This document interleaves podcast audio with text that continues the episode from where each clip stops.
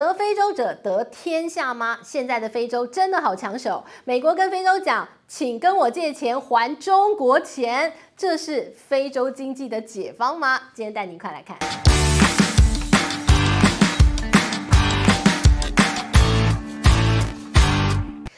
大家好，我是志玉，今天要跟大家来聊的是黑色大陆翻身记。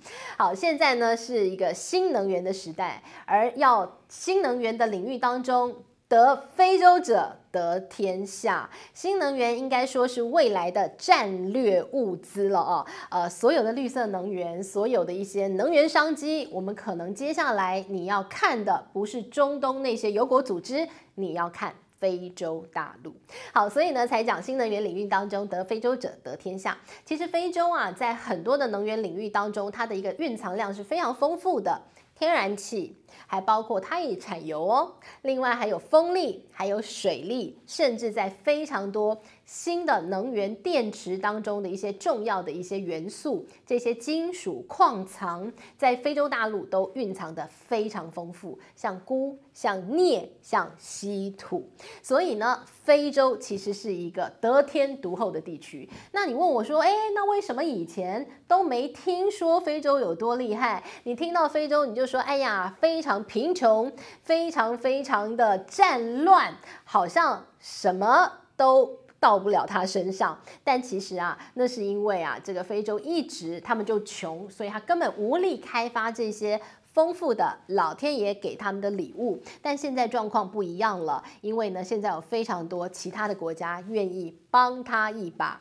当俄罗斯可能会突然间打仗，导致呢这些呃这个能源没有办法运出来的同时，马上目光看到非洲了。我们来举例哦，非洲呢有个国家。世界上最穷国家的排行榜，你总是会看到它，不是倒数第一就倒数第二，叫莫桑比克。但莫桑比克啊，其实是东非它的天然气的蕴藏量非常非常多的一个国家。好，莫桑比克它终于在二零二二年的十一月，它出口了它史上第一次卖出了天然气。好，那这个卖出的天然气是意大利帮他的，帮他开采，帮他运。帮他找买买家，但无论如何，他终于卖出去了。然后大家就说：“哎呀，他居然呃，这个开始要出口他的一个能源了。”那当然这只是跨出一小步，因为莫桑比克其实还有非常多的一些资源可以卖的哦。除了像是天然气之外，它其实有丰富的水利资源。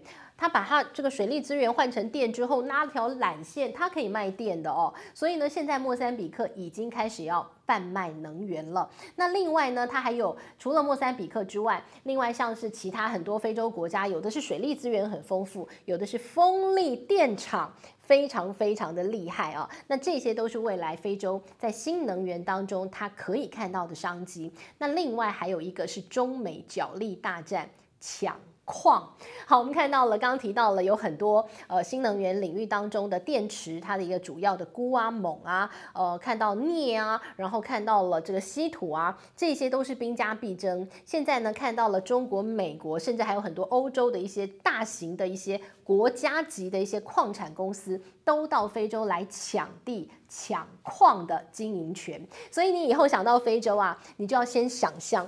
以前中东的那些油国富豪啊，金光闪闪，走路有风。好，那这些呃，这个油国王子们，你以后要想象他皮肤更黑了啊，可能就变成黑色王子。你就说这个黑色王子出来就非常气派，告诉你，嘿，我家里有矿。怎么样？好，所以呢，这个非洲已经不是同日可语这个耳语了哦。那我们就来看到，那在非洲呢，呃，提到非洲，你一定要讲中国，因为中国早就看上了这片黑色大陆，它当中蕴藏的商机无限呐，早就在这里耕耘了哦。中国也是，俄罗斯后来也来，所以现在在非洲大陆最有话语权的，除了中国就是俄罗斯。中国在这里深耕已久啊，你知道过去三十三年，每一年的年初，中国的外交部长第一站都。都会出访非洲，你就看得到他多么重视这片大陆了哦。那这一次呢，中国的外交部长刚刚上任的秦刚，他上任之后第一个出访的地点也是非洲，所以你就看到在这里生根很久啊。还有中国的一带一路啊，一带一路呢，刚好到今年二零二三年届满十周年。好了，那十周年呢，特别我们看到，在过去这一阵子当中，中国走出了疫情之后呢，又开始大力的对这一带一路的一个合作伙伴国家。大力的开始挹注他的投资资金，他投资什么？过去呢，我们讲到“一带一路”，你就说，哎呀，他可能就是投资呃这个桥梁、港口、机场。但是呢，在过去这一段时间啊，呃，特别是在非洲，“一带一路”伙伴国家，中国投资的最多的是电动车电池工厂。当然就是看上了，在整个非洲的一个新能源，它的蕴藏量非常非常的丰富了哦。所以呢，你看到了在非洲呢，其实中国“一带一路”的这些伙伴国家，这个也是铁杆兄弟了哦。这个合作也是非常的紧密。好，那除了这个之外呢，在非洲还有一个国家很特别，它叫吉布地。吉布地呢，它是中国在海外的。第一个军事基地的所在国家就在吉布地。好，那现在呢，又有全新的投资要跟吉布地合作。现在的中国要跟吉布地合作一个航空中心。太空港的计划，好，过去呢，我们看到中国，当然它在内陆地方，它有一些太空的航太设施，呃，发射卫星、发射火箭。后来往南移，你移到了海南。那你说呢？这个发射中心为什么要往南移哦？因为其实呢，这是有一个这个物理的一个这个概念的。如果呢，你的这些发射到太空的东西啊，越靠近赤道，它就可以越受到地球自转的离心力，对它就很有。帮助，所以呢，与同样的一个火箭燃料，你从呃内陆地区发射，跟你从比较靠近赤道的海南，它的一个纬度是十九度哦，比较靠近这样的发射的一个这个力道是不一样的。所以呢，同样的燃料有一个调查，同样燃料，那你从这个内陆的甘肃啊，他们的省份发射，跟你从海南发射，呃，从海南发射的这样的一个卫星啊。大概呢，它的一个寿命可以延长四年的时间哦，而且呢，它可以载重量会更大，因为它力道比较大嘛，所以呢，它的这个火箭它可以载的一些这个载重量就比较大了哦，所以呢，你就看到了这个纬度低很重要啊，所以为什么跟吉布地合作？吉布地的纬度比海南更低，海南十九度已经很低了哦，但是呢，吉布地只有十一度，它更靠近赤道，所以呢，现在这个太空港啊，要在吉布地来这个设置，而且呢，大概是十平方公里的。的一个这个面积要花十亿美元，到时候在这里呢，会建立七座这个卫星的一个发射台，然后会有三个。火箭的发射场要在这里，还会有一个航太的研究中心。未来呢，中国跟吉布地在这里合作一个太空港的计划，这也很有意思了哦。好，那当然啦，在这里可能会发射很多气球，哎，不知道了，好再说。好，那但是呢，除了这个吉布地之外呢，还要带您看一个国家，应该是非洲算是数一数二有钱、话语权也很够分量的国家——南非。南非呢，跟中国之间的这个关关。关系呢，他们还共同在。金砖五国当中，金砖五国呢，也是一个现在国际间很特别的一个国际组织哦。呃，它包括了谁呢？包括了中国，包括了俄罗斯，包括了巴西，还包括了印度，然后就是非洲的南非。好，那这金砖五国呢，它是一个政治贸易的政这个政治这个一一个经贸组织。好，那这样的一个金砖五国呢，呃，特别南非是这样说，为什么当初要成立呢？就是希望啊，可以呢。降低对美国的依赖，不要什么都听美国的，因为这是一个多极世界，没有什么都听你老大，呃，都听你美国，你就是老大这样的概念。所以呢，也在这个组织当中，金砖五国。所以呢，你说，呃，这个非洲啊，可以说中国跟很多国家都有不同层面的一些合作了哦。那当然，其他国家也急呀、啊。美国看到了之后呢，也希望赶快到这个地方，呃，把手伸进来啊，要伸深一点哈、所以呢，你进来就看到了美国的财政部长。耶伦他也有一个访问非洲的行程。那到非洲去之后呢，其实也跟中国提出很类似的一个想法。所以这个中国就说了，非洲联盟应该要加入 G20 啊，应该在国际间有更重要的一个地位啊。那叶伦说，哎，我们也是这样子想的。所以呢，我想哦，在接下来的一个时间当中，你会看到非洲联盟应该很快的时间可以加入 G20，因为中国也赞成，美国也赞成嘛。所以应该没问题。好，那叶伦来了呢，他还丢了很多的支票。他说：“哎呀，你们这些非洲国家是不是欠中国很多钱呢？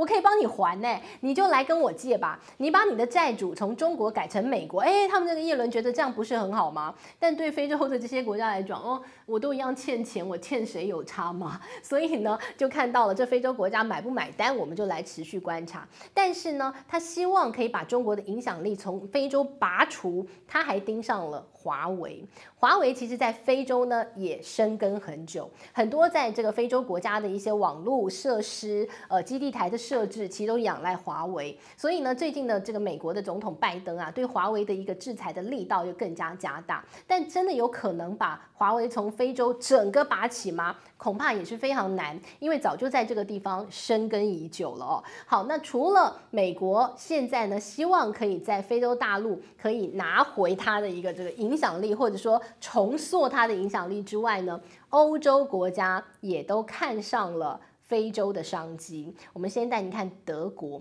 德国呢最近他们自己发表了一个非洲白皮书，然后里头就说了要深化跟非洲的合作，特别呢是在。绿色经济的部分，为什么德国会有这样的想法？呃，德国呢，在俄乌战争之后，本来它是最仰赖俄罗斯天然气的一个国家。那当然，它现在要另寻出路啦，所以呢，眼光往下一看，哎呀，看到非洲了。所以呢，现在德国就希望可以跟这个非洲有一些能源上面的一些合作了。那当然呢，看到的就是非洲的天然气嘛，所以才会出台了一个所谓的一个非洲的一个这个合作的一个方案的白皮书。那除了德国之外呢，意大利，我们刚刚在。今天视频的一开始就跟大家分享到了，意大利呢就已经看上了莫桑比克的天然气的含量，所以就跟他合作开采天然气卖到了欧洲。那现在呢，这样的一个计划在意大利当中叫做马太计划。好，这个马太计划呢，呃，意大利的总理啊寄予厚望，他希望意大利可以成为。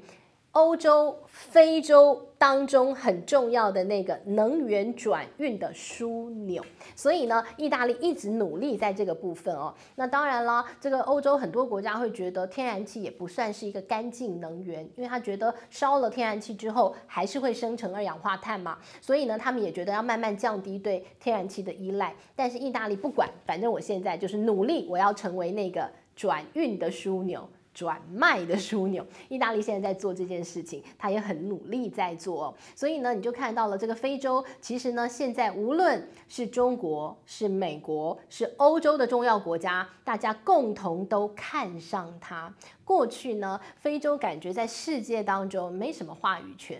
没什么人理他，大家也觉得你很穷，你就听大家的这个做就对了。但现在不一样喽，当大家呢都越来越看重你的同时，非洲就更有底气，可以帮自己斡旋，帮自己谈到更好的国际合作的条件。在二零二二年看到的非洲，可能饱受通膨所苦，可能呢也有高融资的一个呃这个困扰跟负担。毕竟呢大家都在升息嘛，所以呢这个非洲欠很多钱啊，它的利息。的负担就很重啊，所以呢，在二零二二年对非洲来讲哦，呃，可以说是它转股的一年哦。你看到它走出了这个高融资的负担，走出了它的一个通膨的一个困境之后，二零二三年接下来我们就来看非洲如何施展拳脚，国际合作的谈判，来看看非洲，因为它可以讲话变得比较大声，不管是它。天然气的蕴藏量，不管是它稀有的金属的一些蕴蕴藏量，这都是目前我们看到国际间重要国家大家共同看上的。当很多人都想跟你合作的时候，哎呀。那就是你谈判的底气喽。所以呢，接下来的二零二三年，你就可以看到了，无论呢是能源矿产，这都是大家想要跟非洲合作的。非洲到底会如何挑选它的合作伙伴？中国在这里早就已经深耕很久了。美国则是拿出它世界大国的底气来跟你谈。欧洲呢，地缘上我跟你最近，我们好邻居，也希望来合作。那非洲到底会有多抢手？我们就持续的观察下去喽。好，这是今天帮大。准备内容，希望你喜欢喽！我们下回见，拜拜。